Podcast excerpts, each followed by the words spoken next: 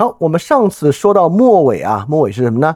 就是到一八二三年左右，拿破仑战争之后，经济危机和粮食危机在各国都引起了不同的失序和叛乱，这是一个情况。第二，德意志和意大利的统一思想和运动在德国和意大利都兴起，在意大利呢体现为这个烧炭党这个秘密会社结社运动，在德意志呢体现为这个学生运动，就学生那个新的节日，对吧？这是一个德意志统一的节日。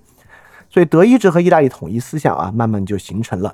大家在这里请注意一个很有意思的事情啊，在十九世纪说起来，德意志和意大利统一运动看上去是个好事儿，对吧？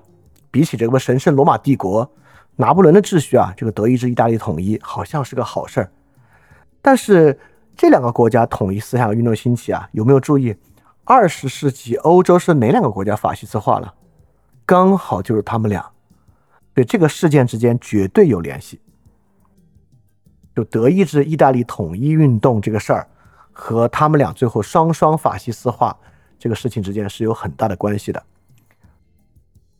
Anyway 啊，在上次的末尾呢，拉美国家开始纷纷脱离西班牙独立，这个西班牙的帝国啊，确实在十九世纪早期呢迎来一个大崩溃，尤其是西班牙最主要的殖民地，在美洲的殖民地纷纷都脱离了西班牙，梅特涅建立的保守秩序协协调秩序啊开始运作。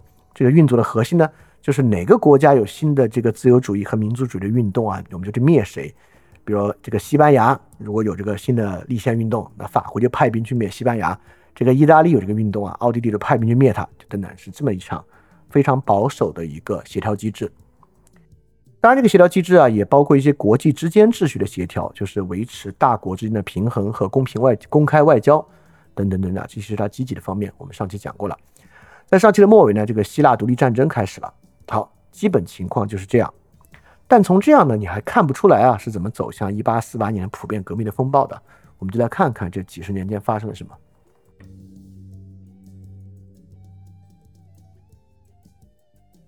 那么从一八二四年开始啊，一八二四年的路易十八死了，法国的查理十世上台。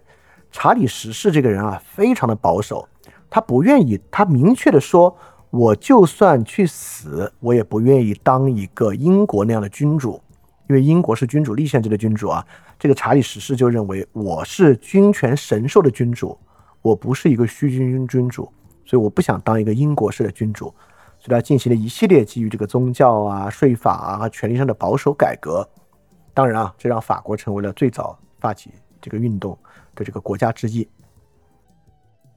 那么二十年呢？这个意大利啊，这个新的教皇上任，教皇呢也是一个保守派，利奥十二世啊上台，所以整个欧洲呢在走向这个保守化。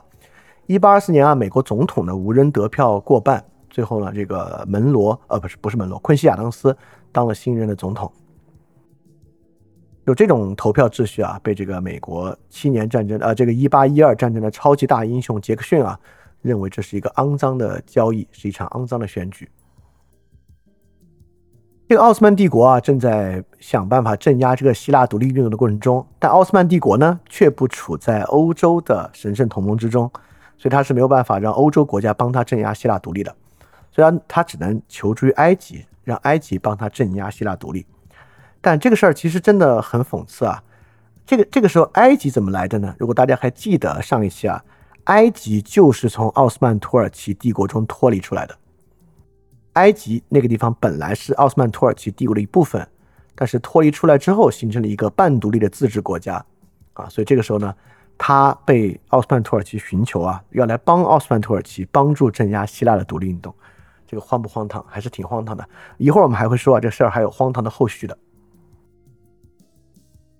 好，然后一八二五年呢，世界上第一条蒸汽机车铁路啊，在英格兰开通，请注意啊，这是一八二五年，也就是一八二五年。蒸汽机车铁路就正式开始运营了。到短短的二十年之后，就是一八四八年革命，这二十多年之中，这个蒸汽铁路网络就已经遍布欧美了。不管是美国，还是英国，还是法国，还是德意志、意大利北部地区，铁路网络在这短短二十多年之间全面修筑，这是欧洲在技术上一个非常大的改进。下一期我们就会讲这二十多年间的工业革命和技术革命。来看这个社会面的变化到底如何影响了当时人的生活和想法，所以大家要记得啊，恰恰就是在梅特涅秩序以及拿破仑战争之后这二十多年，不管是电报还是铁路技术，在世界被广泛使用的二十多年，这个呢对世界是一个巨大的影响。好，马上就迎来了所有这些国家的第一场有立宪和共和制色彩的起义。这个起义呢，就像我说啊，不发生在这里面比较先进的国家，相反，就发生在里面最保守的那个国家。居然发生在沙俄，一八二五年发生了十二月党人起义。十二月党人呢，是一帮年轻的军官，他们恰恰就选在亚历山大去世、尼古拉一世即将继位的时候啊，要求建立君主立宪制改革。这是个很有意思的事情啊。英国是贵族要求立宪，我们传统的教条思想啊是资产阶级要求立宪，美国呢是一帮庄园主要求立宪。俄罗斯沙俄是谁要求立宪？是一般贵族出身的军官要求立宪。军官呢，自然没有什么资产阶级的利益。那这帮年轻军官为什么要推翻君主制呢？而且我们之前也提到了，年轻军官推翻君主制，这可不是什么新鲜事儿啊。这个到二十世纪，不管是埃及啊，其他国家还都是走这个年轻军官推翻君主制的路线。年轻军事集团成为历史中一个相对进步的力量。在一定周期之内是经常频繁的爆发的。其中一个很重要的原因呢，就是啊，尤其是在拿破仑有受到拿破仑影响改革之后的一个军官阶层啊，其实军官阶层跟知识分子阶层，尤其是不是这种浪漫主义式的人文主义知识分子啊，而是学习了工程学、管理学、数学这类工具理性的知识分子是高度重合的，所以这部分人呢，很容易受到启蒙思想的影响。受到启蒙思想的影响之后呢，对于这个专制的反对是一个他们脑子里的什么呢？就像我们刚才讲的，是他们脑子里的一个想象。就这些人，十二月党人的军官想的都不是自己的利益，他们特别希望俄国怎么样呢？俄国走上君主立宪，实施土地改革，废除农奴制，保障俄国国内的言论自由，改革俄国司法系统等等等等的。他们希望实现的是这些东西。我。我并没有想说他们特别高尚啊，或者人在这个历史之中，他们希望实现他们自己的价值，这事儿是不是高尚？我们先把这个问题放到一边。我只是想说，并不是在历史改革进程中或者改变进程中，每一个人都是为了他们自己所在阶级的利益来做这个事情。而且这样的例子非常多。我们一会儿讲到英国，还会有大量这样的例子啊，就是在这个历史进程中，确实啊。这不是人人都好像一定要为了他们本身的阶级利益来做什么事情的，完全不是如此，啊，这个他们受到这个想想象方面的改变和影响啊，足够让在整个十九世纪之后的过程中，年轻军官组织成为了现代化进程中一个举足轻重的力量。但是啊，这个十二月党人起义很不顺利，很快呢就被这个尼古拉一世镇压下去了。而且这一次镇压，这个尼古拉一世啊，简直变本加厉啊，在俄国国内去压制各种各样的想法，导致俄国走向了一个万马齐喑的时候啊。到一八四八年才会有一些新的动向。OK，那同年的梅特涅在奥地利啊进行一些近代化的行政改革啊，这个就不细说了。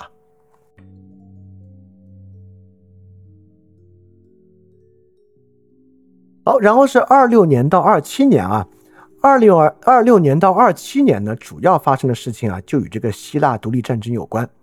首先啊，我说一个希腊独立战争有意思的点啊，希腊因为作为奥斯曼土耳其的领土已经很长时间了，所以说到上一次啊，有欧洲人在希腊当国王，还是一四几几年的事情啊，早的已经不得了了。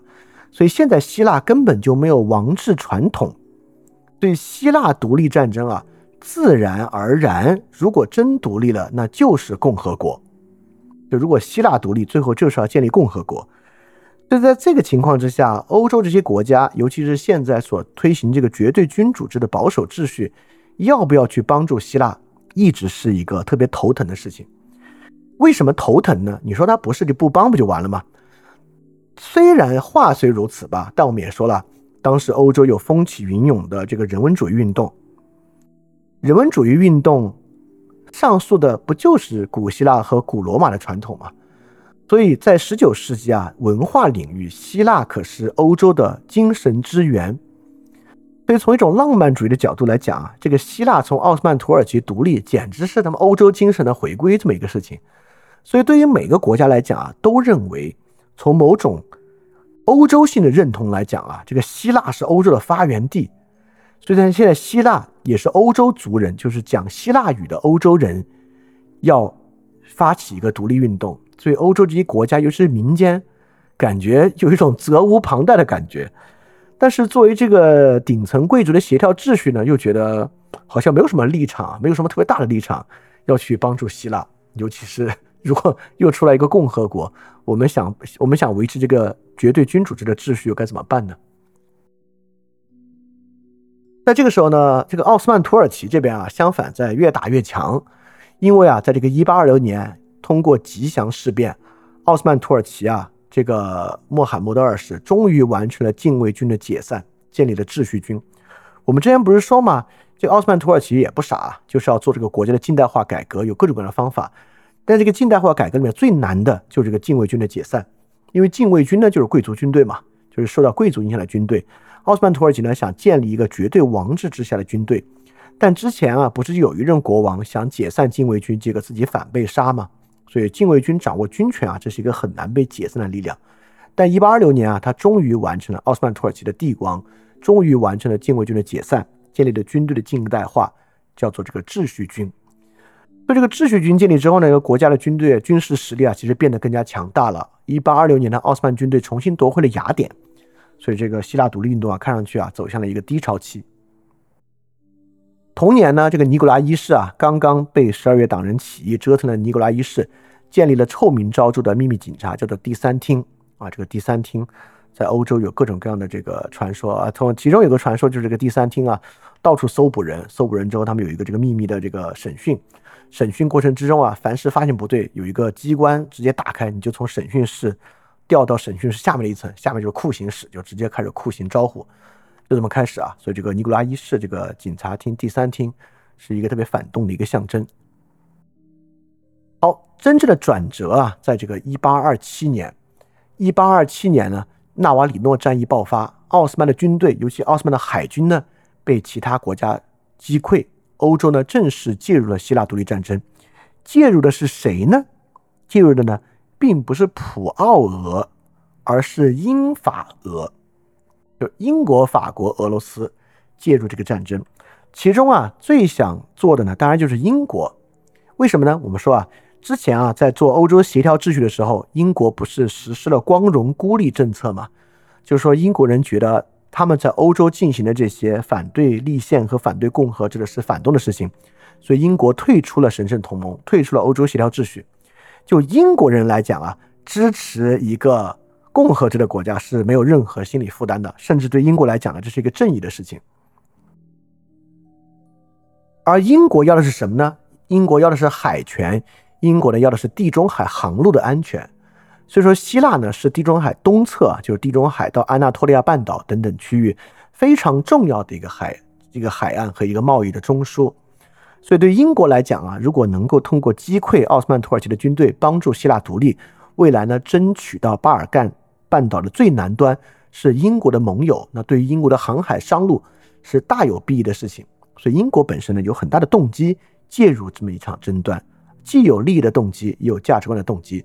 所以欧洲国家呢终于介入希腊独立运动呢，迎来了转折。同年啊，这三个国家签立了伦敦条约，还没有奥斯曼土耳其啊。就是英法俄在介入之前签订了伦敦条约，奥要求最后奥斯曼土耳其需要给予希腊自治权。就我们以打到奥斯曼土耳其给希腊自治权为我们介入的终点。这个时候呢，普鲁士和奥地利啊只能袖手旁观，他们呢是没有能力让这个英法退军的，这处于这个协调秩序能力之外的事情啊，又已经不是欧洲内部秩序了，所以说这个很无奈的事情。同年呢，法国开始啊，就是攻击阿尔及利亚的海军进行北非的殖民。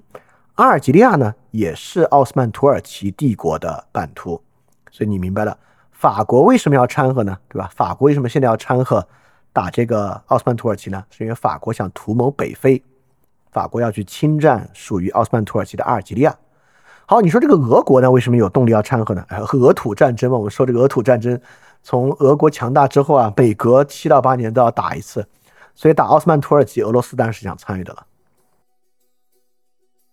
好，所以因为这样的一场干预啊，那希腊独立运动呢迎来了转折。那同年在美国的事情呢，就是我们讲这个铁路的开设，在美国也开始了。一八二七年啊，从巴尔的摩到俄亥俄的铁路开建了。这个巴尔的闭摩呢，在美国的东海岸；这个俄亥俄呢，在美国的中部，就是美国西进运动中非常重要的一环。所以，巴尔的摩到俄亥俄的铁路开建，其实是连接美国东部到中部，也延伸了美国西部的一个重要铁路干线。所以，美国铁路快速扩张的周期也从这个时候开始。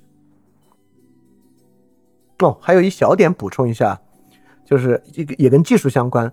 就这场欧洲介入的这个纳瓦里诺海战，是世界上最后一次纯粹帆船参与的重要海战。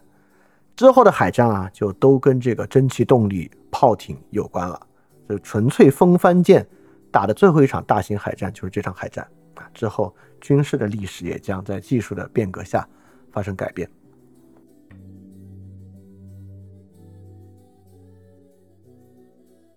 好，时间呢推进到一八二八到一八二九，欧洲新添一个共和国，这个共和国这个共和国呢，自然就是希腊，因为希腊没有任何王制传统啊，当时啊。希腊就是领导整场独立运动的，叫做这个艾奥尼斯卡波迪斯特里亚斯，就这个人，希腊的名字真是很难念啊。这个卡波迪斯特里亚斯就成为了希腊的首任总统。在这个时候呢，有另一位总统啊，也非常值得关注。在一八二四年啊，没有选过的杰克逊，在一八二二八年呢，当选了美国总统。杰克逊当选美国总统是一件大事啊，这是平民主义政治的崛起。美国从开国时期走的那种联邦主义和精英主义，从杰克逊总统周期呢走向了平民主义。好，请注意啊，这里平民主义是一个特别重要的事情，因为美国平民主义政治崛起之中一个很重要的举措就是各州扩大选举权。既然平民主义政治反精英嘛，那自然与扩大选举权有关。好，那欧洲这些国家君主立宪制改革要做的是什么呢？还是扩大选举权，所以扩大选举权这个事情，在当时啊，大西洋的两岸都是特别重要的一个议题，就说明这个议题具有什么呢？我就要说它具有一定的自然性。这个呢，就与当时的不管是技术的革新啊，还是社会的变化有关。但是这个社会的变化呢，就绝对不是简简单单的说，当时社会的变化是资产阶级的崛起。我就觉得这个东西实在太粗暴了，但如果你要我去总结一下，我是绝对能总结出来的。那要如果要我说啊，当时发生了什么样的变化，让大西洋的两岸都开始了平民政治和这个选举权的扩张呢？其实是城市阶级的崛起。城市阶阶级指的可不仅仅是所谓的资产阶级，对吧？我们以法国为例，法国当时崛起最重要的城市阶级是什么呢？恰恰是政府雇员，以政府雇员官僚体系为主的城市阶级的崛起，与这个事儿有最直接的关联。好，一八二八年的英国通过了考试法和公司法，废除了英国非公教信徒的一些民事限制。因为英国国教是圣公会嘛，那其他之前其他，如果你是非圣公会的信徒，尤其如果你是天主教的信徒啊，在英国呢是有一些民事权利限制的。但一八二八年呢，相对于英国进行了更好的这个宗教权的宗教自由，啊，大家还可以想，这都这些事儿都可以连到一起琢磨的。这个宗教自由这个事儿和平民政治和这个君主立宪之中选举权的扩张本身有没有关系呢？当然是有很大关系的，就是自由权利里面的一部分嘛。这边的逻辑大家可以自己去思考，是个非常有意思的事情。所以说，把这些事都联系到一起想，我们就可以反过来再看经济决定论本身就会非常非常单薄了。那么当时促成啊这个希腊呃建立共和国，从这个奥斯曼土耳其中脱出的呢，除了这个三国的这个海军干预啊，还包括陆军的干预。法国在一八二八年发动了一场摩利亚远征，因为法国离这个希腊其实还蛮远的，但法国一共发动了四个旅远征摩利亚，进军伯罗奔尼撒半岛。当时啊，埃及已经在帮助奥斯曼土耳其打希腊了，但是看到这个情况之下，几乎是必败。埃及呢也从希腊撤军，所以希腊的共和国呢就在这一年建立了。所以我说这个事儿很讽刺啊，这个事儿讽刺就讽刺在欧洲的文化是被希腊和罗马塑造的。这两个地方的特点，至少当时欧洲人回去看，欧洲人的想象呢，就是民主制和共和制。但是呢，整个欧洲最核心的秩序呢，又是一个绝对君主制的秩序。最后啊，在这个外边的国家，就是外围的国家，像这个英国啊、法国啊，都是和中间这个普鲁士和奥地利来比啊，就是欧洲相对边缘西侧的国家的努力之下呢，欧洲。居然多了一个共和国啊！这是神圣同盟可能最不愿意看到的事情啊！所以这个事儿非常的讽刺。那这个时候，对于奥斯曼土耳其啊，那真的是趁病要命了，对吧？你看，英国这三国海军也打了，法国开始打阿尔及利亚，那俄罗斯当然也不也不手软啊！这个一八二八年的俄土新一轮战争再爆发，所以这个时候奥斯曼土耳其啊，同时三面受敌，自然是没有办法再打。很快一年呢就打败了俄土战争失败，签订亚德里安堡条约，俄罗斯在东欧的势力啊进一步扩大。这次除了希腊之外，像塞尔维亚等等啊也变成了自治的国家。同年呢，这个伦敦啊建立了大都会警察局，这个现代警务体系啊从英国开始了。打字机在美国这边发明啊，这个办公的技术啊大幅的进步。其实从这个周期啊都是新的技术快速落地的周期。而且新的技术很大程度上并不是我们想象的。如果我们要问一个人啊，工业革命最标准的技术是什么？很多人都会认为是蒸汽机，对吧？当然，蒸汽机的用处真的非常非常大，因为蒸汽机提供的是动力，那动力的驱动，这代表了人类的这个输出效率的提升。那输出效率的提升，当然是一个特别根本的提升，就是只有有了动力，才有这个蒸汽机车，才有这个蒸汽轮船，这些才是大型运输的东西啊。但是在这个周期，除了蒸汽动力的发展之外，我觉得有另外一些东西也非常重要，尤其是基于工程学的一系列的东西。就比如说打字机，打字机是靠这个生物能驱动的，对吧？说这说的好听啊，说就靠人手驱动的，它是不需要有额外动力的。但是这是一个工程学的制作，但这个工程学的制作其实带来了很大的不同。以后我们还会说啊，还有很多工程学的制作，而且这些工程学的制作都有一个共同的特点，很大程度上他们都发生在美国啊，这一定与美国的这文化有很大的关系。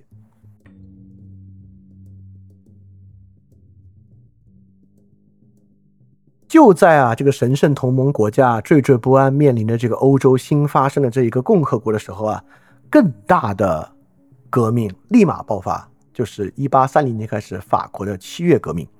我们刚才讲啊，这个替代路易十八的查理十四，不是一个呃宁愿去死也不愿意当英国君王的一个人嘛？做了很多倒行逆施的改革，然后这些改革呢，很快就让法国人不爽了。他在法国造成的问题啊，更多的是后拿破仑时代立宪派和他的很大矛盾。所以查理十世呢，很快就在国内的这个风起云涌革命之下退位了。法国七月王朝开始了。七月王朝呢，是这个奥尔良地区国王所建立的一个王朝，而不是传统的波旁王朝。而在这个情况之下呢，法国也建立了君主立宪制。所以欧洲从西侧开始啊，慢慢慢慢建立了一系列君主立宪制的秩序。呃，同年呢，法国在阿尔及利亚开始全面统治啊，这个奥斯曼土耳其丢了自己在北非最重要的一块殖民地。同年，波兰反对俄罗斯的起义爆发。我们刚才讲啊，这个波兰立陶宛联邦不是在十八世纪末被三个国家瓜分嘛？瓜分之后，这个民族主义当然在整个东欧地区也是在发展的。所以，一八三零年的，波兰反对俄罗斯的起义爆发，这这场起义呢也被非常残酷的镇压。当时啊，波兰的革命者其实是有很大的这个热情的。第一，法国成为了君主立宪制国家，之前希腊独立是受到了英法的支持的。所以说，波兰革命最初啊，英法也对于波兰革命是很同情的。他们就认为呢，英法可能会干涉波兰独立。但是最后非常可惜，这个波兰革命者并没有得到英法的实质性的帮助。不仅没有得到英法实质性的帮助啊，就是因为波兰离普鲁士太近了。普鲁士作为神圣联盟的一员，还为这个沙俄提供了大量援助去镇压波兰革命。所以革命呢，在接近一年的时间之内啊。被这个俄军和普鲁士两侧夹击，残酷镇压。这个参加波兰革命的首要分子呢被处死，很多人被充军啊，到这个远东发配远东西伯利亚，有很多人呢逃亡国外啊，在欧洲有很多的波兰人，在美国也有很多的波兰人。波兰人在这一年啊，形成了百万人的移民浪潮啊。这个移民浪潮呢，就是从波兰这个起俄罗斯开始的。所以现在在西欧，呃，尤其在美国，大量的波兰裔的移民就是从这个时候开始离开的。在这场革命之后啊，俄普奥三国啊就更加的保守了。三国更新了他们彼此的秘密协议，绝持啊一定要维持三国现有的边界，在三国现有边界范围之内，如果发生新的革命啊，三国一定要合力去压制。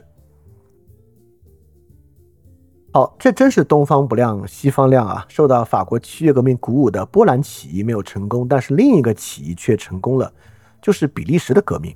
就比利时呢，建立一个独立的君主立宪制国家。比利时是从哪里脱离出来的呢？比利时啊，是与荷是从荷兰王朝脱离出来的。这个荷兰王朝王国是怎么来的啊？当时呢，荷兰王国建立啊，是在普鲁士和法国中间的一个缓冲带。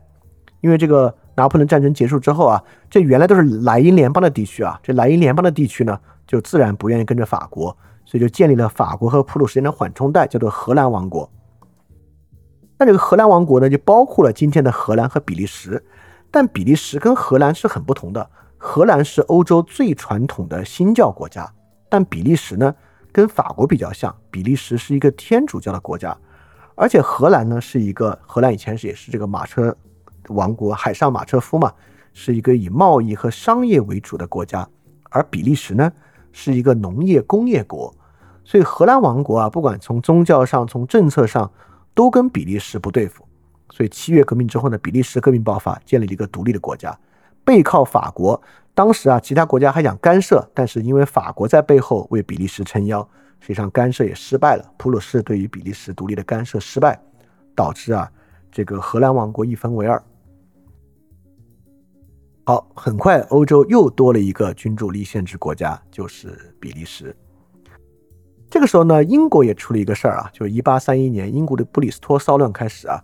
布里斯托骚乱呢，就是抗议这个有选举权的人太少，都只有贵族才有选举权。虽然英国是君主立宪制，但并不代表所有成年公民都有选举权。那更遑论少数族裔和女性了。当时实际上还是少数比较有资产的或者有地位的人拥有选举权。所以对于选举权的争取呢，在英国开始爆发抗议运动。弗吉尼亚也爆发了这个特纳奴役起义运动，所以可见啊，这个时候各种起义和反抗真的是这个风起云涌的发生的。这个发生本身的原因其实特别耐人寻味，当然本身是个特别复杂的问题啊。这个复杂的问题和原因的发现，与我们最开始讲到的这个我们刚才讲到的城市人的兴起是很重要的。当然，这与工业革命高度有关，这是我们下一次要去细讲的。好。刚才我们不是提到吗？这个时期啊，所兴起的各种技术，除了所谓的蒸汽机之外，还有各种各样的基于工程学的机械技术。另外一个就是一八三一年啊，美国人塞勒斯所获得的一个关键专利，就是收割机的专利。我不知道大家知不知道这个收割机对于现代农业的极端重要性啊？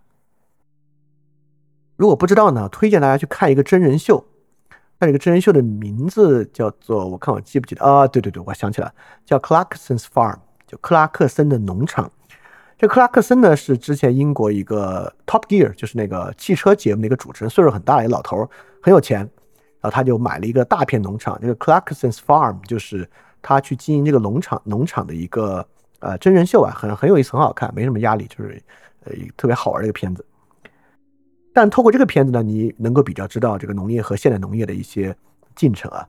比如说啊，就种植这么大的区域，因为这个你看了这个 Clarkson's Farm 你就知道啊，收割的窗口期是非常短的。就如果要真的获得啊质量很高的这个谷物，这谷物必须在它的这个湿度在一定很小的范围的之内进行收割。呃，太晒，这个湿度太低，或者下一场雨湿度太高，都不能收割。所以短时间内要进行大面积收割，唯一的方法就是收割机。所以收割机这个东西确实是彻底改变了农业的一个东西啊。所以一八三一年就有收割机了，这也是一个在美国所发明的一个新的设备啊。所以美一会儿我们还会说啊，美国还有各种新的这个机械发明。好，一八三一年呢，这个失败的革命啊，不只有波兰革命，还有意大利的革命啊。意大利革命呢，被奥地利军队所镇压。希腊的共和国呢，也遭遇了很大的挫折。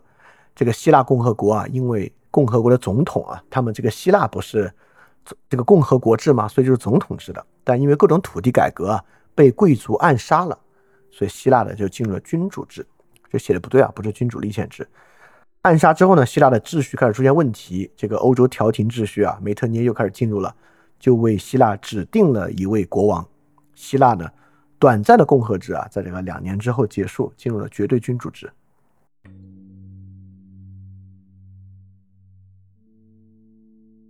好，这里面非常值得关注的一个事情，一方面呢是欧洲大陆啊，这个君主立宪制建立的困难。在各个国家啊，都在进行不断的反反复复、反反复复，包括我们提到的法国啊、西班牙啊，包括希腊啊，之后都有很大的反复。但是从这里面能看到另外一个国家真的很不同，就是英国。其实我们也知道啊，整个十九世纪是所谓英国的世纪，尤其是维多利亚时代。这个英国的世纪呢，既有英国的海上扩张和帝国殖民地的扩大。确实也有英国国内非常快速的调整和非常快速的社会改良。一八三一年不是英国刚有布里斯托地区关于这个选举权的抗争吗？一八三二年英国的改革法令就通过，选举权呢就扩大了。在一八三二到一八三三年啊，英国有很多的改革，包括这个改革法令啊，就是选举权的扩大。包括一八三三年啊，英国通过了废除奴隶制法案。英国的废奴，这是全世界第一个主要国家的废奴啊。一八三三年还通过了工厂法，改善了童工的条件。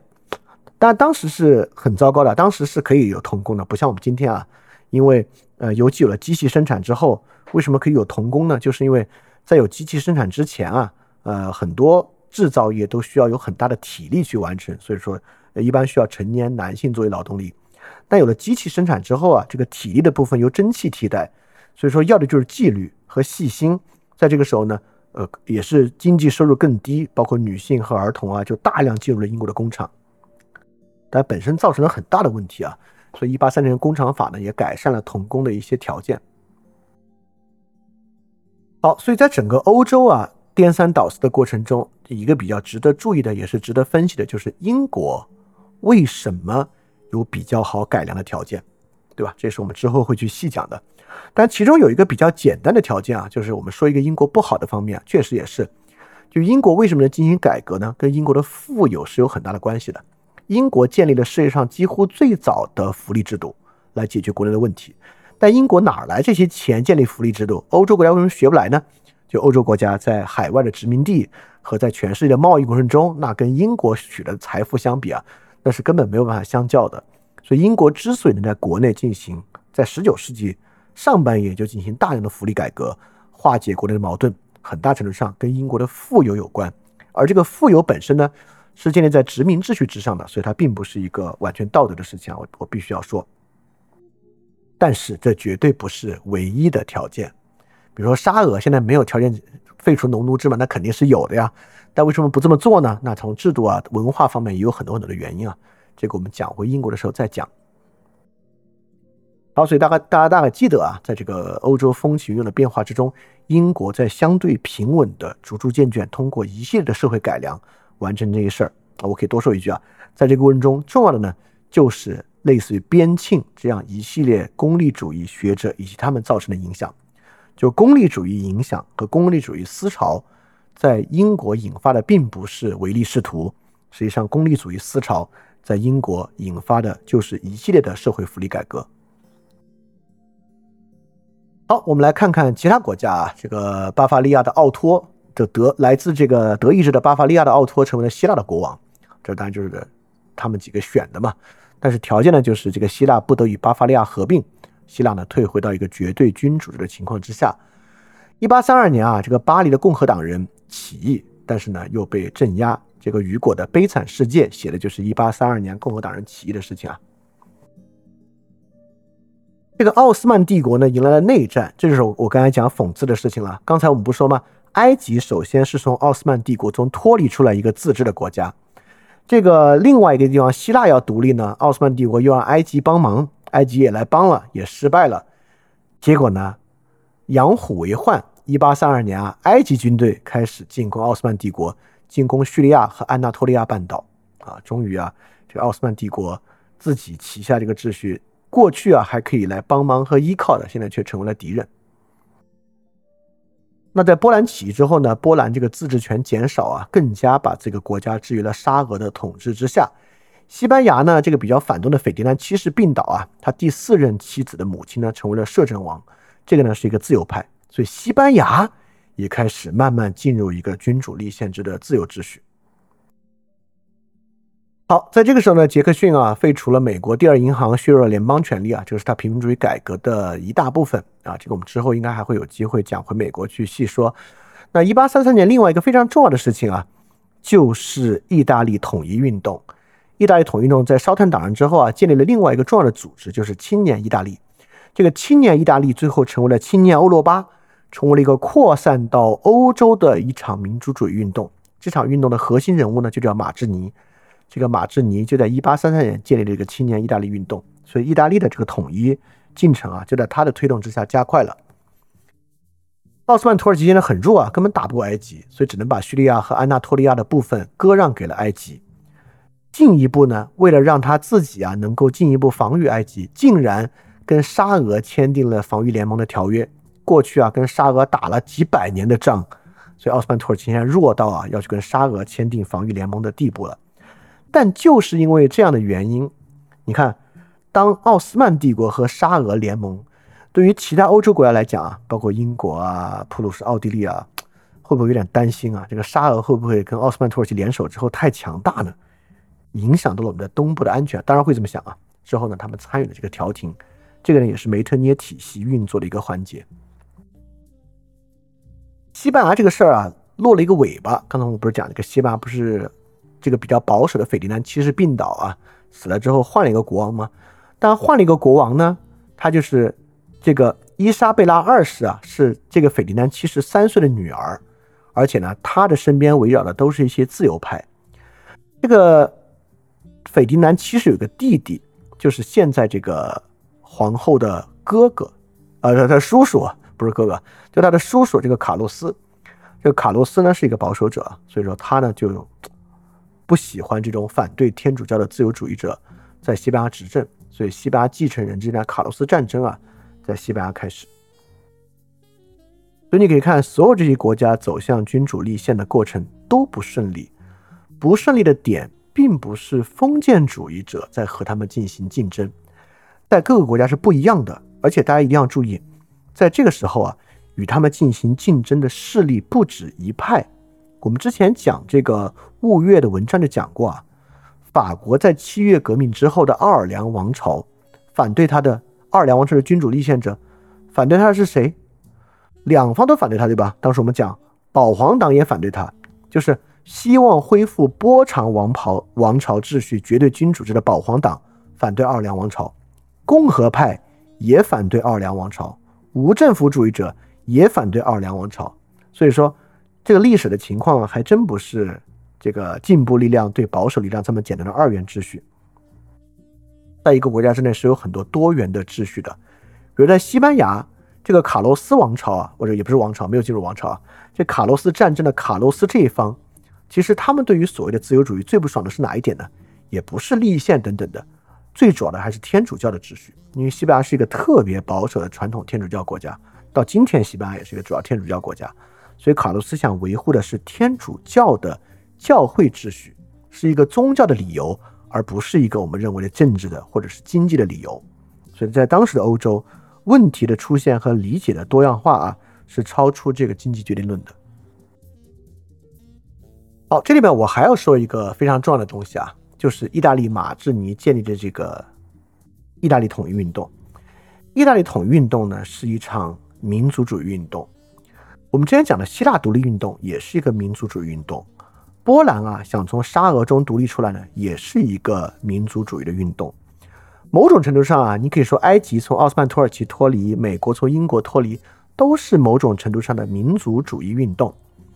但是在这里，民族主义运动真的有两种很不同的民族主义运动。大家其实能发现啊，一个呢是独立运动，一个呢是统一运动。这个独立运动和统一运动在这边的区分是非常关键的。就如果你前面有认真听，你应该已经感受到它的关键在哪里了。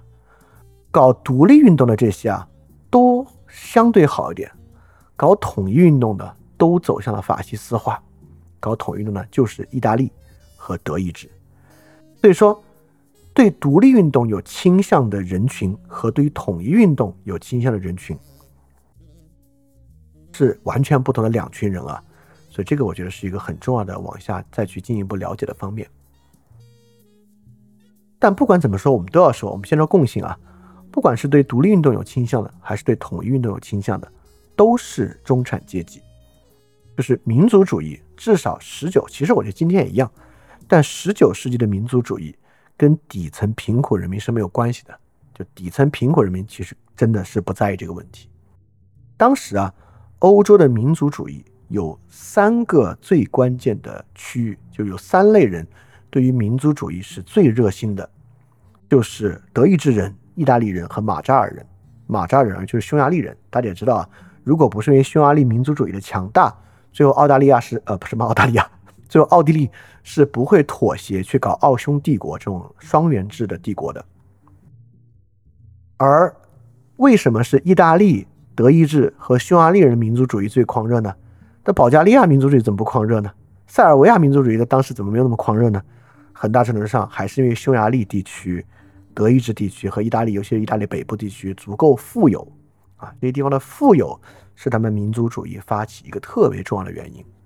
民族主义运动啊，在十九世纪可不是一个不是一个市民阶级能参与的。就要我说啊，当时民族主义的参与范围其实某种程度上比这个君主立宪制运动的范围还要再小。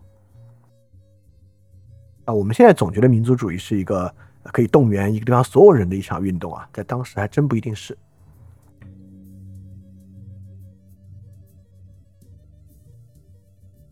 好，时间再往前推进啊，这个英国啊还在进一步的改革之中。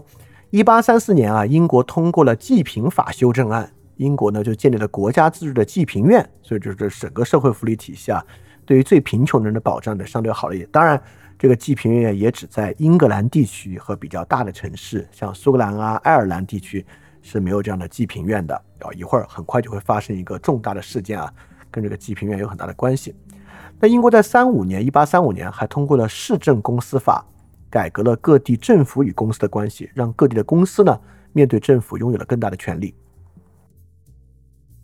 那西班牙呢，在这时候通过了这个皇家法令。啊，开始制定一部新的宪法，这个自由制宪的基础就在这里落实了。而一八三四年呢，西班牙还废除了在一八一四年之后由这个极端保守的斐迪南七世所设立的宗教裁判所。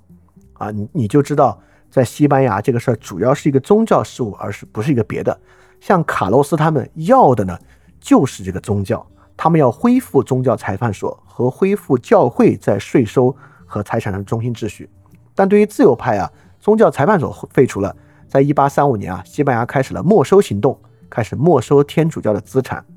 这个之前我们讲个人主义和平民社会讲过啊，就对于欧洲国家，对欧洲国家有一次套利机会，各国都有，就是没收本国天主教资产的那一次。法国也搞过，英国圣法国路易十四搞过，英国这个圣公会搞过，西班牙呢是在这个。一八三五年搞的，就各个国家都有一个小金库。这个小金库呢，就是你只要舍得跟教皇闹翻，你就可以把本国的天主教资产没收了，然后呢，你就可以从中拿到一笔进行改革或者军事的钱。这笔钱呢，西班牙在一在一八三五年进行的。好，在这里呢，我们之前的一个小线索啊，又再往前推进，就美国的机械专利，之前呢是打字机和收割机。一八三五年呢，科尔特获得了转轮手枪的专利。啊，这个转轮手枪在美国历史之上是一个特别重要的一个物件啊。你甚至说，如果有有东西代表美国精神的话，我觉得你选十个物件，估计啊，这个科尔特转轮手枪就要被选进去。就是在现代手枪出现之前啊，就是比如说一战的时候，大家用的那种手枪出现之前，这个转轮手枪啊是这个单兵火器的巅峰了，就是比起之前那种手冲啊，这转轮手枪可以六发的这个限制，而且非常这个机械。如果大家对军事有一点点了解，也知道这个转轮手枪是一个特别安全、特别稳妥的一个机制，所以它成为一个绝妙的一个单兵装备。所以这里啊，我们就能看出一个特别有意思的东西啊，在欧洲所发源的很多技术。当然，这个东西并不没有那么严谨啊，但是能看出一点的，在欧洲所发源的很多技术都是与国家相关的技术，铁路、电报网络等等等等，就这玩意儿跟个人无关，你一个人你铺不了铁路，你也架不了电报，就这些东西呢都与君主国相关，就君主国受到这些技术的加持，就能够在大规模基础建设的基之上，让一个国家高效的联络起来。但美国人所在意的技术，我们起个名字的话，很多都是个人主义技术。比如说收割机，就一户农户你买一个就可以，你去耕种很大的地区。打字机，对吧？可以让一个个体它的生产效率提高。包括左轮手枪，左轮手枪并不是像毛瑟枪啊，或者像这个阵列阵列列兵啊这样的一种军事技术，而更多的，比如说我们看到这个转轮手枪啊，它是个单兵装备嘛。我们最容易看到就在西部片里面。看到牛仔们使用左轮手枪互相决斗啊，等等等，这是一个相对来讲个人主义的技术。在美国呢，这种技术啊就相对要比较多一点啊。当然啊，这个我我就说这个是不是很严谨的？因为其实欧洲啊也会有很多偏个人主义的技术。在技术领域呢，十九世纪肯定是很值得单独梳理的。我们会放到工业革命的里面，把十九世纪的技术发展也梳理了。同年的托克维尔论美国的民主啊，也是一八三五年出版的。其实从拿破仑战争之后啊，这种经济的危机和粮食的危机都一直没有解除。像一八三四年巴勒斯坦农民啊起义反对埃及控制，因为埃及不是占领了叙利亚嘛，巴勒斯坦应该也是在中间被囊括啊，已经被这个奥斯曼土耳其帝国送给这个埃及了。那么法王呢，在这一年也遭遇到一次刺杀，但是刺杀未遂。这里面就能看到一个特别有意思的东西啊，整个英美的政治制度，英国和美国，英国有了各种各样的法案来进行福利的改革，美国呢，甚至不需要中央政府进行福利的改革，在这个杰克逊时期啊，他完成美国矛盾的激化，并不是中央推出福利制度，而是调整州权与联邦权。就杰克逊的时期，其实是州权上涨，联邦权后退的一个过程。就像这个美利坚第二银行的一个衰落啊，等等等等，杰克逊呢是让这个州权力增长，让联邦权力后退，让更多的资源能够给到州，州呢自己去调节。所以可见啊，这个英美所构成的这个共和制或者君主立宪制制度，好像确实啊，这个制度本身，说句实话，这个制度本身的调节能力和调节手段和它的灵活性，比起同期的这些欧洲国家，其实是要强得多的，也不怪。最后是这种制度赢得了十九世纪的竞争。好，从一八三四年开始呢，欧洲也爆发了比较大的公共危机啊，就是霍乱。霍乱在意大利啊、俄国各个国家都肆虐了一圈，当时在欧洲也杀死了很多的人口。呃，普鲁士在一八三五年呢通过了民法典，当然我们说啊，这个民法典是并不是君主立宪制的法律改革，这个民法典更像是一个绝对君主制意义上的一个法律。普鲁士不仅通过了民法典，普鲁士之后还通过了刑法典。这这两个事情虽然，呃，未必对于君主立宪制秩序有用，但是呢，这就成为了现代大陆法系的基础。就继承普鲁士民法典和刑法典的这个德国联邦法律体系啊，包括这个德意志法律体系啊，最后被日本模仿，被我们模仿，成为了全世界这个大陆法系国家特别重要的一个范本。这个范本呢，并不是拿破仑，并不直接是拿破仑民法典。而是受拿破仑民法典影响的普鲁士的民法和刑法典。好，一八三五年呢，奥地利新国王继位，但这个新国王有点智力障碍啊，所以从一八三五年开始啊，这个梅特涅在奥地利主政。但这个主政本身啊，除了他作为国际协调啊，在奥地利国内却是比较乏善可陈的。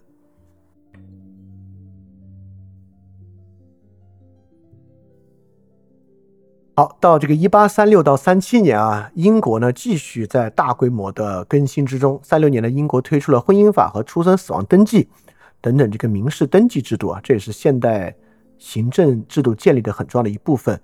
然后这一年同就三七年啊，这个狄更斯的这个《雾都孤儿》出版。这个你你可以看，《雾都孤儿》其实就是一个批判当时英国这个工业革命之后童工制度的一个很重要的一本书，对吧？这好像还是狄更斯自己的这个童年经历写出来的呢。但确实在这样对矛盾揭露的最尖锐的时候呢，却是这个矛盾缓解的时候。我觉得其实，在很多地方都是如此啊。当这个地方的这个整个文化作品等等领域，对于它的矛盾开始非常直白、尖锐、深刻的揭露出来的时候呢？恰恰是这个地方矛盾开始进行缓解的时候，恰恰是那种看不到任何矛盾揭发的时候啊，那个矛盾可能才是最尖锐的。比如说啊，就在这个尼古拉一世的早期，实际上是很没有什么对于尼古拉一世等等事情很大的批判的。要进入到这个十八世纪中后期，各种各样的批判啊，才慢慢慢慢出现出来。那英国在同年呢，也建立了一个电报网络的这个。就是商业电报的网络在英国建立，同年的电报就相似的年份啊，电报系统在法国也推广，然后现代邮政制度呢，在法国也建立起来。就整个呃十九世纪上半期呢，就是各种现代制度落地的时期。好，一八三六年还出现了一件大事儿啊，跟思想高度相关。一八三六年啊，达尔文返回了英国，结束了他五年的海上航程和这个生物标本搜集。因此，从这之后啊，这个演化论、进化论。就慢慢要被达尔文提出了，这个东西啊，可是对十九世纪，尤其十九世纪后期啊，造成了重大影响的。社会生物学以及社会生物学基础上的人学，对于十九世纪中后期的影响是巨大的。这个到时候我们会细讲啊，大家知道这个时间，呃，大概有个框架就行了。好，一八三六年，德克萨斯从墨西哥独立啊，最后会并入美国，美墨战争呢，慢慢慢慢就要爆发起来了。这个杰克逊啊，不是要去限制联邦权力兴起州权吗？但那个时候，由于经济学本身并不发达，所以各种手段呢都比较粗暴。杰克逊想了一个什么办法？杰克逊呢，为了遏制当时的通货膨胀，直接对纸币进行了特别大的限制，因为纸币是联邦发行的。这个杰克逊讨厌联邦发行的一切东西啊。杰克逊规定，土地只能用这个。铸币买，因为铸币都是这个贵金属铸币嘛，要不是金币，要不是银币，他规定呢，土地就不能用纸币买。结果啊，在接后几年，美国爆发了一次严重的金融危机，就一次货币危机，就是他这种比较反现代化的、比较这种民粹主义的思想带来了。啊，一八三六年呢，还有一个大事儿啊，就是陀思妥耶夫斯基和托尔斯泰在一八三六年同年出生，就两位文学的巨匠。但是啊，俄国的状况并没有好一些啊。沙俄呢开始镇压外高加索地区的起义，外高加索呢就是今天的亚美尼亚、格鲁吉亚、阿塞拜疆等等地区啊。沙俄呢开始镇压这个地方的起义。奥地利的蒸汽铁路呢也开通，西班牙呢恢复了过去的这个君主立宪制度的宪法。这个希腊不是在神圣联盟的调解之下，在这个找了一个巴伐利亚国王去当国王，进进入了绝对君主制吗？没当几年啊，一八三七年，希腊。也爆发了反对这个绝对君主制国王奥托的起义。好，所以可见啊，欧洲还在各种各样的矛盾之中，很多国家内部爆发了很多矛盾。沙俄呢，内部已经被关死了，就开始在这个整个帝国的边疆地区啊，迅速的镇压各种各样的边疆的起义。唯一确实好一点的呢，就是英国啊，英国在社会爆矛盾爆发大的周期，叠加了非常快速的社会改良。在十九世纪呢，相对是比较平稳的。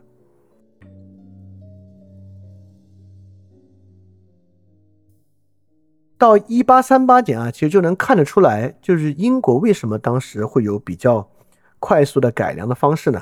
这也不仅仅是因为，比如说维多利亚女王特别英明，跟这没什么关系啊，或者这个议会制的运转特别好，其实也未必和这个是有关，还是跟社会能够充分的把他们的观点表达出来有很大的关系啊。在一八三八年，英国民间制定了一部人民宪章，这是英国宪章改革运动，就一八三二年之后的一个新的趋势。这个人民宪章呢，是六名普通劳工者和六名国会议员他们组成了一个委员会，拟定了一名宪章。这个宪章呢，提出了以下这些主张啊。第一个呢，就是二十一岁以上的男子都要有普选权，每一个选区人口数量基本相同，就是不要有过大过小的选区，因为不然呢，过大的选区就没有意义嘛。选举呢必须由不记名投票来决定，而不是由记名投票。取消参选的财产限制，给予每一个议年议员年俸，让议员可以职业化，进行每年一次的这个议员选举。这些呢就是这个人民宪章。这个人民宪章呢是这个改革法案运动之后啊，社会自发的一次整个运动，受到了很大的一个欢迎。而且呢，在一八四八的革命浪潮之中啊，英国就是爆发了基于这个人民宪章的运动，也希望快速进行改革。但在一八四八年啊，当时整个欧洲的这个君主制度，包括君主立宪制，对这个革命都非常的害怕啊。所以其实呢，人民宪章运动在一八四八年被否决了。但是呢，在一八六七和一八八四改革之中啊，很快就被逐渐落实下来了。所以英国就是在这种，我们看这个例子就能看到，我们可以至少可以从一个例子上回答一个问题啊，就是英国比较快速的社会改良到底是怎么形成的。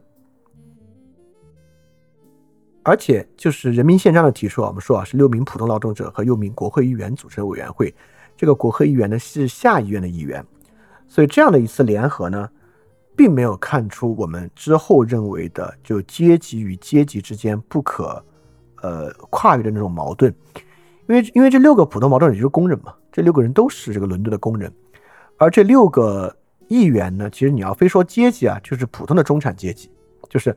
他们中产阶级到什么地步呢？他们完全不是贵族啊，他们中产阶级到希望能够给予议议员年俸，来让这个议员职业化这个地步，就是他们特别想把它变成一份能够拿工资的工作这个地步。所以这是基于一个政治框架内的合作，在这个合作之中呢，并没有看到被我们一直所强调的那种不可跨越的阶级与阶级之间的矛盾。在英国这个情况之下，其他国家呢也在发生一些变化。这奥斯曼土耳其帝国啊，跟这个埃及的战争再起，而且埃及还打赢了。但埃及打赢之后啊，就像我们之前所说，反而这一战，埃及因为太多的敌人，而且奥斯曼土耳其显得太弱了。这一战呢，导致欧洲大国调停。调停中呢，埃及不得不接受了什么呢？接受了奥斯曼土耳其帝国的一个领土完整的方案。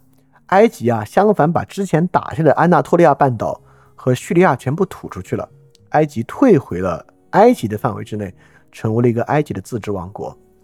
为什么各个国家要让埃及把这个东西吐出来呢？就是因为欧洲国家不愿意在南边培养出一个新的敌人，也不愿意看到奥斯曼土耳其太弱，弱到要跟俄国去完全绑定的一个地步。所以这个呢，还是一个平衡的策略啊，导致埃及再次进攻奥斯曼土耳其，反而。很讽刺的，得把自己之前所打下的领土全部吐出去。当然啊，奥斯曼土耳其本身呢也在改革之中啊。作为一个伊斯兰的帝国，奥斯曼土耳其在一八三九年还有了一个宗教宽容法的颁布，所以在奥斯曼土耳其境内呢，就是非伊斯兰教徒啊也能够获得完整的民事权利。之前啊，希腊不是已经开始反对这个奥托的绝对君主制吗？所以到一八三八年啊，这个奥托国王呢同意颁布。一个宪法啊，这是希腊情况的改善。呃，西班牙也有改善，卡洛斯战争基本结束，由自由派获胜，所以西班牙呢很快君主立宪制呢也能够更好的推行了。而且啊，这里面很多其他国家也纷纷开始改革的进程啊，包括波罗的海地区，就是沙俄在波罗的海地区的农民改革，沙俄呢逐渐走向了废除农奴制的进程。所以这里面我就想说啊，沙俄废除农奴制。奥斯曼土耳其帝国的宗教宽容法的改革，这个东西呢，我们可以，当然它有很多方式去解释它啊。你可以把它解释为，你可以从经济决定的角度解释它，你可以从思想的角度上去解释它，就是你可以讲这个绝对君主制在十九世纪怎么走向开明君主制的。这玩意儿当然也有一种制度的解释，这个制度的解释呢，是从帝国治理来讲的，也就是说。当帝国的这个治理越来越复杂，尤其是当这个帝国的城市人口越来越多的情况之下，维持一种区隔，维持一种区隔和压制，实际上是一种特别高成本的东西。所以，对于平等的民事权利的给予，并不是把他们的限制加的一样，反而我们会发现啊，平等的民事权利其实基本实施方式都是去除限制。就去除施加在少部分人上的限制，让他们的民事权利能够一致。在过在这个过程中，去除的动机和去除的这个来由，很大的一部分啊，与这个制度的成本其实高度相关。对近代化，随着行政事务的不断发达，随着行政事务的不断复杂化啊，平等呢是蕴含在这种进程之中的。所以，当然平等有各种各样的方式可以去达成，但其中有个很重要的方式啊，与规模相关。大规模化某种程度上意味着平等。这个不仅在呃行政领域如此啊，在商业领域很多时候呢也是如此的。啊，当然啊，一八三九年还有一个非常重要的事情跟我们相关啊，就是第一次鸦片战争爆发了。啊，虽然第一次鸦片战争实际打到我们这来是一八四零年啊，但英国责成海军开打是一八三九年十一月的事情。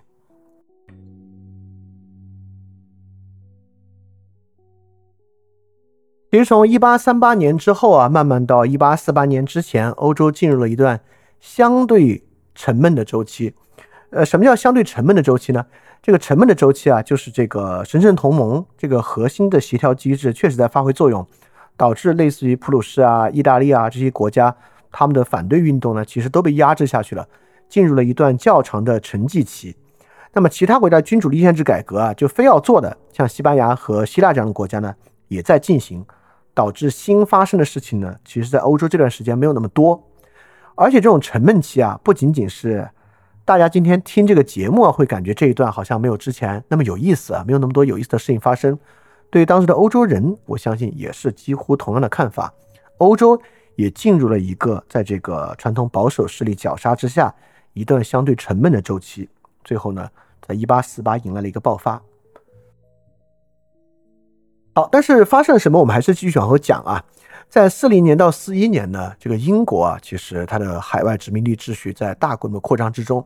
四零年呢，英国获得了新西兰的主权啊，就很远很远的殖民地了。一八四零年呢，英国也将上下加拿大合并为一个加拿大省啊，在北美获得了更大的权利。呃，各种各样的改良呢也在进行，比如说世界反奴隶制大会，一八四零年呢在英国伦敦召开。英国的反奴隶制呢？当然，反奴隶制为什么要反，也可以有各种各样角度的解释，啊，经济的原因等等等等。但其中最重要的，比如说召开反奴隶制大会等等的，还是一个宗教的原因，尤其是跟新教改革相关啊，就平等观念在这个时候在英美两个地方确实是比较深入人心的，就跟奴隶制的反对是有很大关联的。包括美国的反奴隶制中间，宗教的原因也是一个非常重要的原因。好，这时候英国跟俄国呢开始逐渐交恶，就是一个东方危机而交恶。为什么呢？你看啊，俄国是乐于见到这个埃及啊把这个奥斯曼土耳其打趴的，因为埃及奥斯曼土耳其越弱，奥斯奥斯曼土耳其就越需要沙俄，沙俄呢就越容易在东边啊形成跟奥斯曼土耳其的联盟。但英国就偏不，对吧？英国就偏要让这个埃及啊把领土吐出来，让这个奥斯曼土耳其稍微强一点点啊，就对沙俄的需要弱一点点。所以英国跟俄的俄国的关系呢，就因为这一场东方危机啊，慢慢恶化下来了。啊，普鲁士呢就换上了这个非常非常保守的威廉四世啊，就抵制了普鲁士的自由主义改革。欧洲保守势力呢，对于东欧和意大利的压制呢就越来越强。美国这个时候呢，进呃有一个新的跟女性主义相关的大事儿啊，就是一八四一年如此之早，第一届全国全球妇女大会啊，在俄亥俄的阿克伦举行，而且是一个。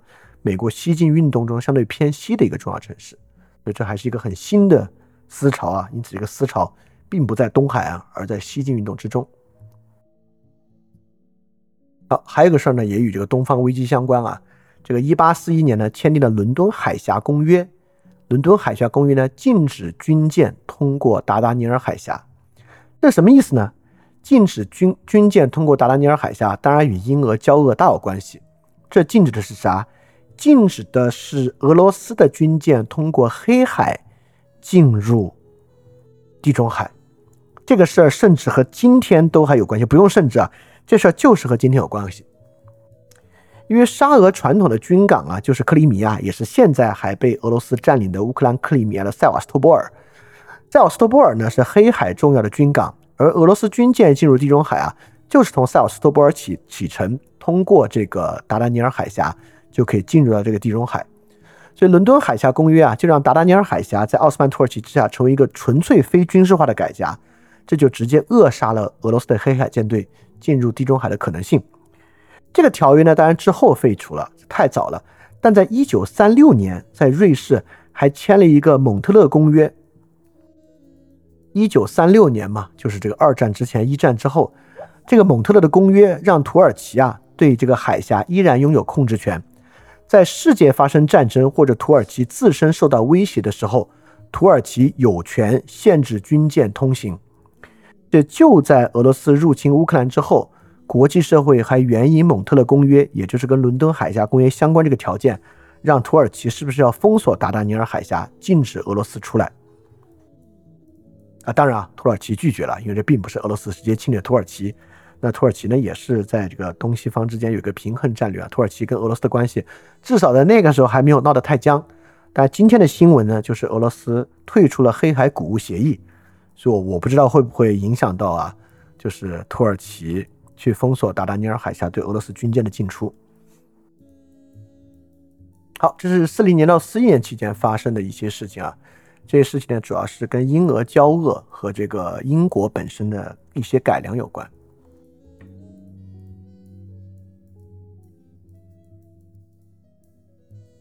好，到一八四二四三年呢，也是一个相当沉闷的时期啊。英国继续有一些改革。一八四二年的矿业法公布，十岁以下儿童以下的儿童不可以在矿井下面工作了。当然，现在看起来这都是怎么难以接受的啊，就是竟然是竟然之前。十岁以下的儿童可以下矿井的，当然这个十九世纪大家可以理解一下啊。包括呢，第一艘横渡大西洋的铁壳螺旋桨船下水啊，一八四三年，这个可见科技发展有多快啊！科技发展的确实很快。这个铁路网呢，在普鲁士，一八四二年啊，第一条蒸汽铁路呢也开通了。美国同时呢，西进运动开始，而且奥斯曼帝国啊，第一所国家资助的女子学校开办了。所以，一八四三年的奥斯曼帝国啊，比二零二三年的阿富汗其实还要先进多得多，比阿富汗和伊朗可能都还要再先进一点。一八四三年也是匈牙利民族主义兴起的时期，就是我们刚才讲啊，欧洲民族主义当时三个最狂热的，就是马扎尔人，就是匈牙利人、德意志人和意大利人。好，意大利的这个民族运动啊，就这个马志尼意大利青年运动呢，发展成了青年欧洲运动。所以，第一个横跨欧洲的民族秩序的跨国网络。在欧洲形成，当然同年的中英南京条约签订，这个大家都背过了，就不多说了。好，我们刚刚一直说啊，这段时间相对比较沉闷。好，马上不沉闷的就来了，但这个不沉闷的可不是一个什么好事儿，是一个特别糟糕的一场灾难。而就是这场灾难，作为了一八四八革命的导火索。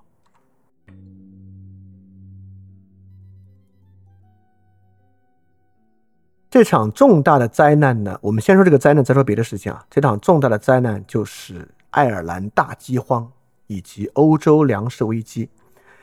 这场危机呢是一场自然灾难啊，这是因为欧洲主要以土豆为主粮，不像我们这边是以这个水稻和小麦，欧洲呢是以这个小麦和土豆为主粮，尤其是土豆。大家如果知道啊，这个土豆其实它的卡路里生产的效率比小麦会高的。所以它的价格一定比这个小麦更低，所以对于贫苦的人民啊，土豆是一个很重要的主粮。但是呢，当时啊，在这个马铃薯间流行了一场植物病，就是马铃薯晚疫病。这个晚马铃薯晚疫病呢，直接引爆了欧洲的这个饥荒。饥荒啊，在爱尔兰造成了一百万人饿死。当然，在人类历史上的饿死事件之中啊，这场饥荒绝对不是。呃，不算排不上啊，但是但是这对欧洲来讲很严重啊。在这场饥荒中呢，爱尔兰约有一百万人饿死，另外有超过一百万人被迫移民。就这一下，爱尔兰的总人口减少了四分之一。如果我没有记错的话，在爱尔兰大饥荒之前，爱尔兰已经有八百万人口了。八百人口什么概念呢？到今天，爱尔兰都没有恢复到爱尔兰大饥荒之前的人口规模。当然不是因为之后有什么灾难，这跟一战、二战啊等等有关系。而且爱尔兰移民的全球化也是从这个时候开始的。大家知道，美国有很多波兰移民，有很多德裔移民，有很多爱尔兰裔的移民。尤其美国东部啊，像波士顿等地区就有大量的爱尔兰移民。爱尔兰移民大量到达美国，跟这场灾难就有很大的关系。好，虽然啊，爆发饥荒最严重的地区在爱尔兰，但这场马铃薯晚疫病并不仅仅影响爱尔兰。整个欧洲的马铃薯产量都受到了很大的影响。在爱尔兰以外的地区啊，大概造成了十多万人的死亡，而且这十多万人的死亡呢，就造成了欧洲，尤其是底层社会特别大的动荡。而这场动荡呢，就直接触发了1848革命，成为了1848革命的导火索。而我为什么说这场革命与工业与这场饥荒与工业和技术有关呢？原因就是因为这场饥荒之所以如此发生，与农业人口快速转向城市人口有很大的关系。也就是说，如果你真的是农业人口啊，就算土豆欠收，欠收到你自己饿死的可能性是不大的。只有你成为了城市人口，但是你却完全没有办法获得粮食，你饥荒饿死的可能性才大。但当时欧洲为什么有那么多的城市人口的爆发呢？与工业革命当然有很大的关系，但又与另外一些事情关系很大。比如说，在法国啊，我们之前讲到，法国其实很多农民都拥有土地。我们之前讲到，就是旧制度大革命，旧制度中一个很重要的条件，就是地主失去土地，而大量农民拥有土地。但农民虽然拥有土地，这个底层人民有一个最麻烦的事儿，就是顺境情况之下都好，但是呢，他们忍受波折或者社会动荡的能力很弱啊，东方西方都一样。西汉的时候，地主兼并是在什么情况之下发生的呢？啊，是在国家频繁发动战争以及频繁税收改动的时候发生的。欧洲也一样，拿破仑战争一打，大量农民靠自己的土地出产，根本无法维持生活，不得不卖掉土地进入城市。对欧洲城市化的大规模扩张啊，一方面与工业革命有关，第二方面呢，也与动荡有关。一旦动荡，就有大量农民进入城市。当然啊，你要说那这农民挺惨的，对吧？那你说过去农民怎么办？过去农民更惨，在没有城市可以吸纳农民人口之前，那当然就形成流民了。那流民的倒闭在外面，其实更糟糕啊。那城市起码还是一个可以尝试生活的地方。但进入城市之后呢，你就知道这个生活就变得朝不保夕了，就脱离土地了。那一旦遇到经济危机或者遇到粮食危机，那饥荒就很有可能爆发，而爆发之后呢，在城市内部呢，也容易形成更大的波动。这些波动呢，包括啊，呃，就产生了跟经济有关的各种波动，比如说英国的工人卢德运动，就是害怕机器替代工作导致失业，失业导致饥荒。比如说同年一八四四年啊，在里昂发生了丝绸工人的罢工运动，这些丝绸工人的罢工呢，也与欧洲产生的这个商品价格战。价格战导致工人工资下降，因为当时可没有什么最低工资制度来完成啊。当然啊，最低工资制度等等的建立，就是在这些事情之后逐逐渐改善的。但十九世纪上半期，新进入的城市阶层，尤其这个工人阶层为主，为什么与社会爆发出了这么巨大的矛盾？啊，不仅仅是，就是在这一点上，我绝对不否认资本主义剥削这个事儿当然是存在的。但是绝对不仅仅是资本主义剥削这个事儿单一条件，还因为整个欧洲上半叶的经济动荡、军事的动荡，导致城市人口的大增，马铃薯晚疫病导致的粮食危机，以及其实十九世纪上半叶是一个工人矛盾最高发的周期，就是因为社会福利体系尚未建立，所以在那个时候呢，一切与这个相关的矛盾啊，看起来都非常剧烈，而这些矛盾呢，通过十九世纪后半的过程啊。都在迅都在迅速得到缓解。好，这是与爱尔兰大饥荒以及爱尔兰大饥荒引发一八四八欧洲革命浪潮相关的啊。那其他地方呢？像英国啊，还在继续进行一系列的这个福利政策，包括英国一八四四年通过铁路监管法，降低了这个铁路的票价。这个铁路啊、电报啊、邮政网络啊，在各个国家呢都在迅速的扩大之中。包括奥斯曼土耳其啊，引入了标准字母，取代了阿拉伯字母啊，进行了这个书写体系的近代化改革。呃，西班牙呢也通过了类似法国的民法典啊，进行了这个法治体系的改革。但就在第二年啊，因为这个传统的摄政王被西班牙内部的军事政变推翻，西班牙废除了之前的君主立宪制宪法，颁布了一八四五宪法，大大减少了自由权利。当然，这个导致一八四八年西班牙呃，这个革命也有份儿。奥斯曼帝国呢还建立了中央银行，这也是个近代化的举措。一八四五年更重要的呢，就是奥地利与德意志德意志建立了关税同盟。之前是德意志关税同盟嘛，德意志联邦。那关税同盟呢，囊括了奥地利，但是不囊括奥地利所呃占领的意大利北部地区，因为意大利北部地区非常的富裕啊，所以奥地利不愿意把这个意大利北部地区加到这个关税同盟里面来，还愿意去从他们的商品进入口上获得一些税收。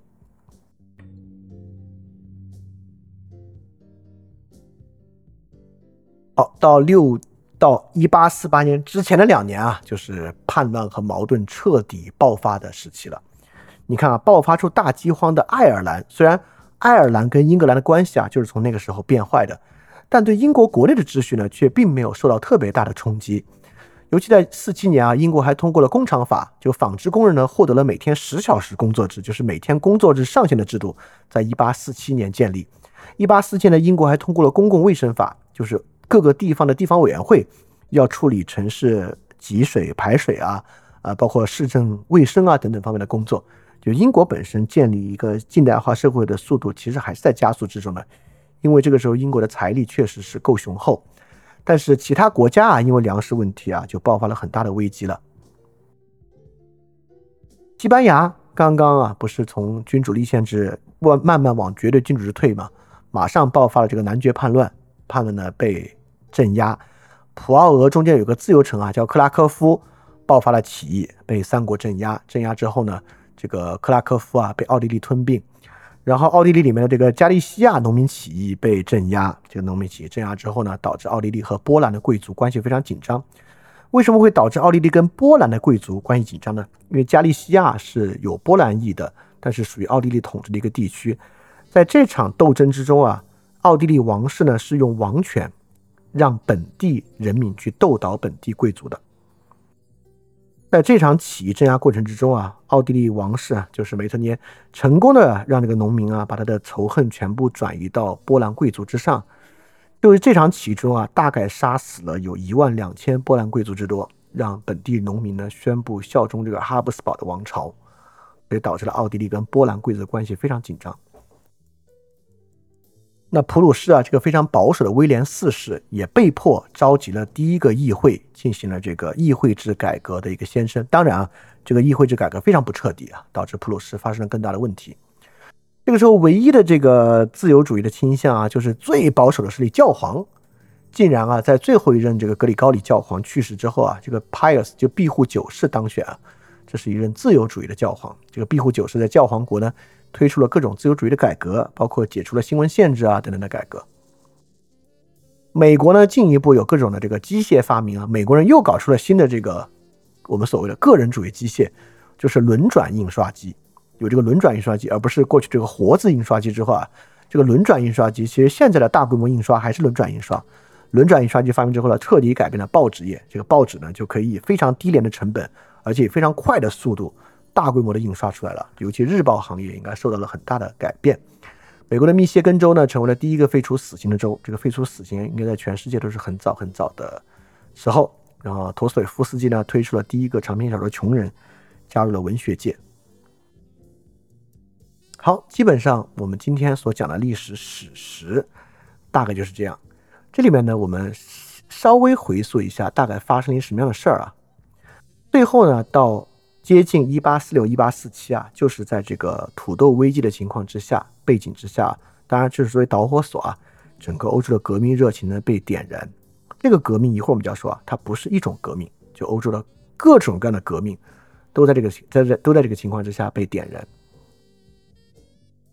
而从最开始啊，就是从一八二四年之后，这里面的一个主轴呢，就是君主立宪制，就是各个国家，包括法国，从七月革命。西班牙、希腊等等国家，绝对君主制都很难维持，纷纷需要走向君主立宪制。这是前期我们能够看到的一个倾向。前期的倾向呢，在各个国家，尤其是在法国、西班牙和希腊取得进展之后，慢慢走入一个比较沉寂的周期。就在欧洲中部的一些国家，像奥地利、呃普鲁士或者俄国的地区呢，他们的绝对君主制依然得到了很强的捍卫。但在捍卫的过程之中呢，也受到了特别大的挑战。这个挑战呢，就是既有民族主义的挑战，也有共和主义的挑战，包括我们一会儿来说还有另外一种挑战。所以整个梅特涅的这个时期，对于欧洲来讲啊，其实是一个国与国之间的矛盾在协调秩序之下逐渐平复，但是内部的矛盾慢慢慢慢积累出来的一个周期。这个内部的矛盾呢，就包括了民族主义、共和主义和工人阶级的矛盾。这三者啊，看上去风马牛不相及，但很可能呢，都与当时的社会变革有很大的关系。这个社会变革呢，就是工业革命以及与工业革命发生之后最有关系的技术爆发和城市阶层的兴起、城市人口的增加。好，所以总的来说呢，这二十多年啊，就发生了这样的事情。当然，里面值得去抓的小细节特别多啊。包括美国的我们讲的个人主义式的技术发展，包括达尔文等等的，这都是特别值得去关注的一些细节啊。包括杰克逊之后的美国的平民主义政治运动啊，这些也是很值得去关注的。尤其啊，中间我还有，由于今天量比较大，我中间还有没讲的呢，就是摩门教的兴起。中间应该有两条，我都提到了美国摩门教。摩门教的兴起呢，大家知道，这个摩门教是个非常神奇的这个福音派之后的宗教。摩门教的兴起呢，在美国代表的其实是第二次觉醒运动。我们之前说啊，美国革命中间呢，爆发了第一次觉醒运动，就是福音派的崛起。福音派的崛起啊，对于所谓美国精神的塑造和美国国民性的塑造是非常重要的，因为美国是一个非常宗教的国家。那么在这个年间呢，发生重要的就是第二次大觉醒运动。第二次觉醒运动呢，就是后福音的运动。这里面重要的呢，一个或者是最具有代表性的一个，就是摩门教。我简单说一下啊，这个福音运动呢，本身就是一个比较反理性的运动，因为欧洲传统的这个宗教啊，由于掺和这个亚里士多德哲学和柏拉图哲学，宗教本身呢有理性主义传统，尤其与奥古斯丁和托马斯阿奎那相关。传到这个美国那边之后啊，包括路德宗啊等等，都还有理性主义在里面。传到美国之后呢，宗教走向平民主义，走向平民主义最开始就是福音派。